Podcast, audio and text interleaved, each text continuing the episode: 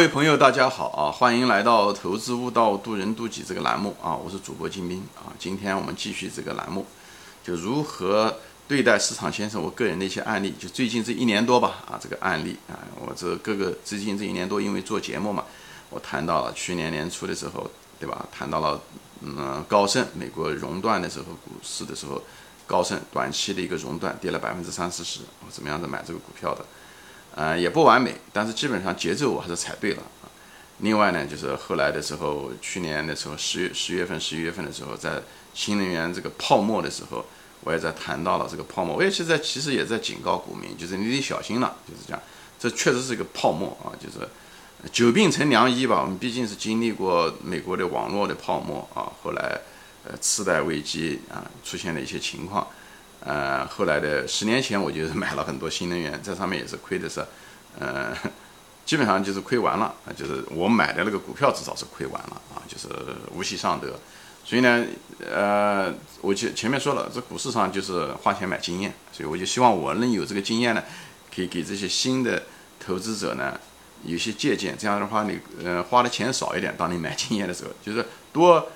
聪明人炒间接经验，就炒别人的地方学到经验。这样的话，你不是每个东西都是自己试。就像芒格先生一样，最蠢的人就是人生中所有的东西都是自己试出来的。那个成本，无论是时间成本也好，财富成本也好，呃，个人的经历也好，很多东西就是这是成本最高的一种方式啊。成本最最便宜的一种方式就是朝别人学啊。无论是看书也好，读历史也好，看视频也好像我这种视频，对不对？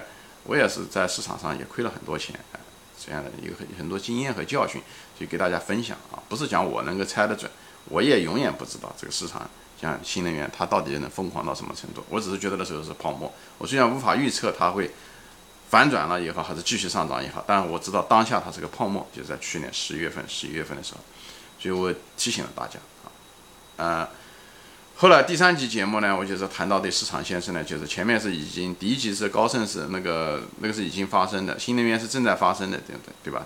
最最后一集第三集呢是还没有发生，是可能要发生的，就是美国的这个美股的泡沫，中国有可能这个债务危机导导致的银行股或者是地产股的暴跌都有可能再暴再跌，他们已经很低了，已经显示着价值了。如果从账面上看的话，但是账面上价值低，它不代表它不会再低，因为。经济实体公司背后，就是股票背后的经济和经济实体怎么样才是判断的根本。所以大家不要本末倒置，不要正人买履，就是这个意思。你不能只看报表来判断这公司怎么样，恰恰相反，是报表只是第一层，那就是那个鞋啊，你的脚呢就是那个公司那个行业。对不对？中国会不会产生保嗯嗯债务危机？中国的房地产是不是借了很多钱？他们是不是有可持续性？等等这些东西是需要你分析的。因为房地产如果爆的话，一定会把银行带下来的。不管是怎么说，不管这个银行的这个鞋，这个财务报表上面现在坏账率是怎么样的啊？覆盖率怎么样？那个东西都是只是表面的东西啊。这个包装的纸里面的东西到底是一包屎还是一包黄金？虽然它看上去都是黄色的，但是不代表说它们里面的东西材料是一样的。所以这个东西就是一定要，这就是为什么看财务报表的时候不能仅仅是看财务报表，不能仅仅是证人买履这个错误就在这，不要看这个很简单的这个证人买履这个，他只是用这种语言来表达这这种我们生活中常常犯的这种认知上的一种错误，就只看表面的东西，不深究背后的原因，好吧？那这扯远了啊。那么今天这个节目呢，我还继续谈，就是谈。嗯，还也是谈到就是还没有发生的事情啊。前面是谈到美股和债务，其实也在今天呢，也是还在谈到的，就是中国的未来的房地产啊。房地产其实也是一个股价现在还是在如日中天，还在上涨啊。就是特别是中国现在这个很多股价，那就是房价都在上涨啊，还没有呃爆啊，或者说也没有在正在爆的过程中啊。现在还是处于一种啊还完全没有爆啊，但是它到底会怎么样？我也不清楚啊，但我知道它是个泡沫啊，所以我不预测它未来怎么样。但我知道它是泡沫，所以它只要是泡沫，那么我就知道我现在当下应该怎么做啊。所以呢，你只要判断它当下的状态就行了。当下的状态，房地产是一定泡沫的，是不是？房地产以后明年再涨个一倍、两倍、三倍，哎，它有可能，这就像市场先生不可测一样的。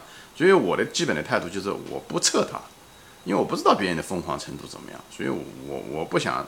自大，知道所有的人的行为，所以我就不测它啊。但是房地产的状态确实在这个地方，对吧？房地产公司借了很多钱，这是个不争的事实啊。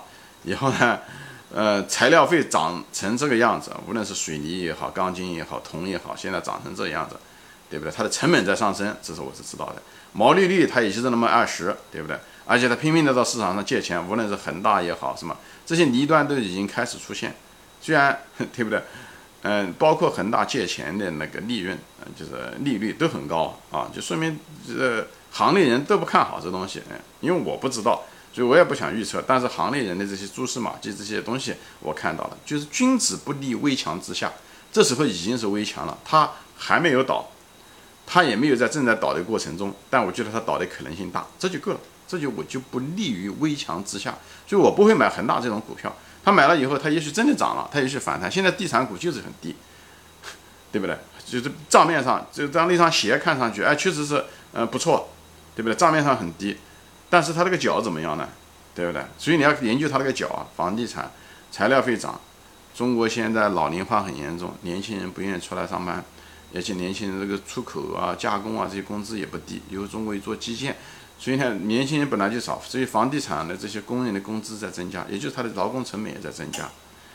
以后将来这个房价到底怎么样是个未知数。那么，而且它本身即使现在的房价在疯涨的情况下，它也就是百分之二十的毛利率，所以我也没觉得它是个好的生意。我觉得它比茅台不知道要差多少啊。所以呢，虽然它这个市盈率呢要比茅台要低，但是房地产要倒下来的时候，它那么多杠杆，找银行借的钱出来借都得还。所以这些东西都生涉及到生命，就房地产有可能跌成零，这种情况它会破产嘛？这种情况下我就不敢，它要跌的时候，我就我现在买了以后，它要更低的时候，我买还是不买呢？我就没办法买。所以那种我原来那种逆向操作、价值投资越低越买的这个方法就没办法适用，我就低位就不敢再加仓了，因为它有可能真的会跌成零，对不对？它一旦破产怎么？它就是变成零了。所以这种情况你就不敢越低越买。所以我那种想通过股数。通过下跌的空间能够涨起来，前面的案例在这地方就一点都不适用了。这时候价值投资在这地方就没有用处了，在这个地方，因为它价值的不是因为它没有价值，是因为它无风险无法预测。投资中最重要的是风险是第一，风险无法预测的时候，这种不确定性这么大的时候，我只有选择离开，我只有选择不做，这就是我对。所以所以这时候的时候，市场先生这时候也许已经下跌了。有的人认为哦，当大家都恐惧的时候，我应该贪婪，对不对？其实现在为止。大家房地产没有认为恐惧，房地产的股票下跌，虽然股价下跌，我不认为人的情绪是在恐惧之中。虽然照讲是情绪应该跟股价是相连的，对不对？很多人去抄那个房价的底，它也许真的是底，我也不知道。但我没有看到大家情绪在房地产上面还出现了那种极度的恐慌，就是真的到了底部的时候，像像无论是那个网络泡沫到底部的时候，你能看到大家都很恨这个股票。都很讨厌，低了以后他们认为还会再低，这一种情况下，天天骂互联网，这种情况下的时候，你才知道那是底部。我没有看到房地产，我虽然看到股价已经很低了，跟五年前、跟三年前比啊，它是低了，但是我没有看到那种恐怖的情绪，所以呢，我就选择不买。特别是从它的这个脚上面，我是看到有问题的，公司借了那么多债。啊，那么多债啊，那个债务的那个费用吓死人啊！材料在疯涨，劳动成本在疯涨，毛利率只有百分之二十，我不知道下一步的是它毛利率是多少，有可能都是真的是负的，这是有可能。如果是只有从二十变成十，它股价也得跟着一块跌。所以这种情况下，我就不想趟这个浑水，我不想捡这个便宜货。这很可能对我来讲，它不是个烟蒂，它跟中石油不一样，它很可能不是个烟蒂，它很可能就是个价值陷阱。它不仅仅是价值陷阱，很可能就是个雷。啊，中国房地产公司可不少啊，在美国基本上没有什么大的房地产公司，中国房地产公司一大堆，市值嗯不少哈。所以呢，而且中国把这个这几十年的房子，祖宗就是下面一两代的房子都孩子的房子都建了。啊，所以我不看好啊，所以这个风险这种确定性我无法承担，所以对未来我并不看好。这种情况我就选择不做，它哪怕价格低了，我也不做。这时候不是别人恐惧的时候，我该贪婪的时候，因为别人并不恐惧，只是股价看上去低了而已。所以价值投资你不仅仅是看股价，就像巴菲特买可口可乐的时候，他并不是讲他新低的时候买，嗯，他反而是在。创新高的时候买，因为它价值在增加。房地产正好是相反，你看它股价已经低了，但是它价值却在缩小。这种情况下的时候，你是不能买的。所以价值投资者永远是两条腿走路，价值和价格这两个变量同时看啊。那么那种只看价格的人，无论是你看了它下来了以后你想抄底的人，不看公司的经营有没有恶化，啊，这种人，那你不是真正的价值投资者啊，你还是一个投机者，你还是只是看价格的一个。你只是在想抄底而已。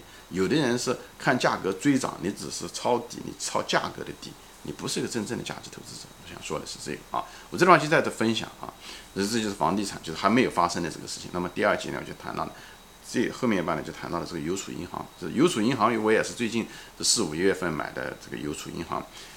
这邮储银行买的是什么原因呢？也是一样，它市盈率很低，只有六，那价格已经很低了，以后资产还不错啊。它你说债务危机爆发了以后，它会会不会再低？它有可能再低。就像我买这个高盛一样的，它它市盈率已经很低了，它也不会大概率事件，它不会破产。因为我专门有一些节目都反谈到过，它大多数都是个人储蓄啊，贷款也是商业贷款，相对来讲要少很多。如果中国要是银行要倒闭，它可能是最后一个倒，它是个很保守的，所以。市盈率就这么低了，以后利润只会越来越多，大概率上面啊，只会越来越多，不会越来越少。那么它无非就两种结果，就利润越来越多，那么市盈率本来只有六了，它不可能再低了。就这种情况，只能把价格一一一步步的抬，一步步的抬上去。所以呢，哦，我挺看好啊。它那也有可能债务危机出来，泥沙巨下也会带着它一块下来，那挺好的。我就把我的中石油那个躲雨的钱，我在前上面一集说过，中石油那个烟蒂股空仓的。多余的钱，我正好把它释放出来，买廉价的邮储银行啊。它如果市盈率变成三，那更好哈。如果变，我恨不得它变成一才好呢。啊，买的更多，是不对？所以同样的钱，我可以买更多的股数，多好的事情！拿拿了我就每年的分红都是很吓人。现在邮储银行的分红就不算太低，所以呢。就比总之比存银行好，对吧？与其把钱存到邮储银行，还不如买邮储银行的股票。我钱不能让他赚了，不然，所以我就开玩笑就说这东西。所以在这地方就总结一下吧。我这一系列节目基本上就说完了啊。说完了这些东西是说什么呢？就是还回到我原来的这一期节目的原点，就对待市场先生的态度。市场先生也就是股价是不可测的，市场先生是愚蠢的，但是市场先生大多数情况下是理智的。市场先生呢？但是呢，他又情绪化，他有的时候变得很恐惧，有的时候变得很贪婪。我们对待市场先生的态度，一个是不预测啊，第二呢是呢，嗯，不要相信他，因为市场先生是大多数人组成的，大多数人在股市上都是赔钱的，所以他们的行为注定是是赔钱的。所以呢，不要迷信，你不迷信市场先生就是不从众，是一个意思啊，只是我们发明了这个名词而已，就是不要从众。第三个呢？不仅要不从众，还要会利用大众，也就是要会利用市场先生。当市场先生出现绝对的恐惧的时候，我们要变得贪婪。只是买入的时候，技术上的时候呢，要分次买入。这样的话，我们可以买得更低啊，股数可以买得更高啊，对不对？所以呢，就是这样的。如果大家都很疯狂的泡沫，像新能源也好，当年的网络也好，对不对？呃，等等这些情况下的时候，哎，那我就不买，对不对？我不为，哎，也是一种为，对不对？不为，老子的说法啊，就是。不为也是一种为啊，可能是最好的为的一种方式。股市上大多数情况下赚钱都是坐在那不动啊，那那不为啊，这时候可能是最好的一种为赚钱。大多数钱都是坐着坐着那等出来的。你拿了股票不要随随便便买，不要短期炒作，别不要天天盯盘。你拿到好股票就随随便便不要丢掉，像茅台一样的股票，哎，拿来不容易，本身等来这个价格就不容易，所以拿到了以后拿住啊，不为就不要卖。不要买，不要交易啊！在股市上面过于勤奋是一件坏事情。你可能你越勤奋，钱丢起来越快啊！你越懒，你很可能赚的钱越多。钱都是等出来的。在这地方稍微说一下，所以对市场先生就是这样子的一种情况，就是他疯狂的时候，就像巴菲特说：“别人疯狂我贪婪，别人贪婪我疯狂。”是就这样，就是就是我，这是讲的是就是一个，就对市场先生就是利用他，不预测他。不要跟随他，不要把他作为你的顾问啊，他只拿来利用啊。大多数情况他又是理性的，所以呢，你只有等。所以耐心这时候变得很重要。他只是在百分之五的时候，他会出现一种狂躁，要不然就是疯狂，很乐观，要不然就是很悲观。所以你就等那个百分之五的时间就行了，好吧？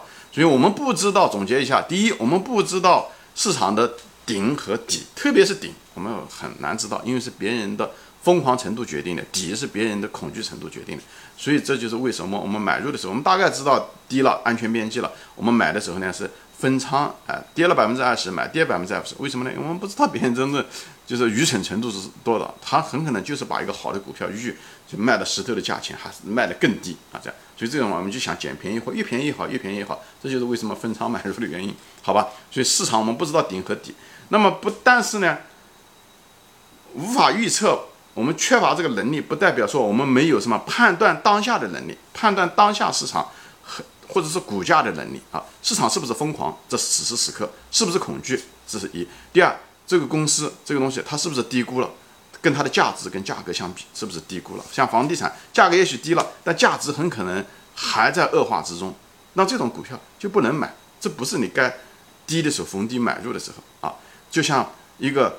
好的公司一样，它股价上去了，它但是价值如果上去的更厉害，你也应该买。就像当年的时候有了微信的腾讯一样，也许价格创了新高，那应该更应该买。它比 QQ 的时候确定性大很多。就像当年的可口可乐一样，也创了新高，巴菲特也买了，就是因为价值高于价格。所以在地方反反复复说的是价值投资者的这种心法哈。只有知道了这些东西以后，判断了这些市场先行的状态和股市的每个股票的时候价格和价值之间的这个。嗯，差异的时候，这时候我们才决定我们应该该不该做，可为还是不可为？像新能源，对不对？我们就不买了，对不对？我们也不追高，我们不买，对不对？这个泡沫已经产生了，就像美股一样的，我现在不买，我把它买股票囤到中石油上面，我在等，在躲雨。哎，这个就是一种，所以你判断当下的股市不预测，只判断是是有操作价值的。我想讲的就是，它决定了你该做什么，这是第三步，就是你该做什么，什么东西不做了，新能源这种东西不做了。美股这种情况下的时候，已经是泡沫的当下的情况下，我就不做了，好吧？中国股市呢，是属于呢，就是我还等另外一个蝎子，所以呢，我一个腿进去，我买了一些嗯嗯那个邮储银行，对不对？它跌下来的时候更好，那我可以更多的把中石油买下来再买。就对它的，我对市场先生他那个半死不活的这个样子的时候，或者是，呃，有一半是有希望，有一半是有可能是要死，呃，那个怎么样的时候，哎，我也是处于一种骑强政策，我对它，因为它这时候处于一种相对来讲比较理智的状态，就市场先生，就中国的 A 股市场处于这相对来讲理智的状态的时候，或者有一点点高估，这也可以，我就在那方等着它，我买了一部分低估的股票，邮储银行低估了，我不在这方，我说了哦，我不再推荐股票，我只是拿我个人的例子。来分析当下你该怎么做这件事情，好吧？永远是风险第一，不管怎么说都是风险第一。你不懂你就不买，像房地产，对不对？你你不知道未来怎么回事，你就别碰那个股票。你可能也许股价低了，但是你不懂它价值的时候，恶化的时候，你就离它远一点。像新能源也是一样的，你不能因为它有很好的一个前景，但你不知道它的价值，这公司的价值怎么样，你也不要碰它。不能因为它的一个前景，那么投资股票不是靠热情的，也不是靠所谓什么重仓中国或者是怎么样或重仓美国，这都不是理智的态度，好吧？所以呢，大家要保持理性的态度。市场先生就是一个典型的例子，他是非理性的，所以我们要用理性来战胜市场先生的感性，来中间能挣钱，也战胜自己的非理性的一种动物性，这样的话才能在股市上挣很多钱，也提高了自己，变成一个更好的一个人，好吧？行，这个节目我就整个的分享完了啊！谢谢大家收看，我们下次再见，欢迎转发。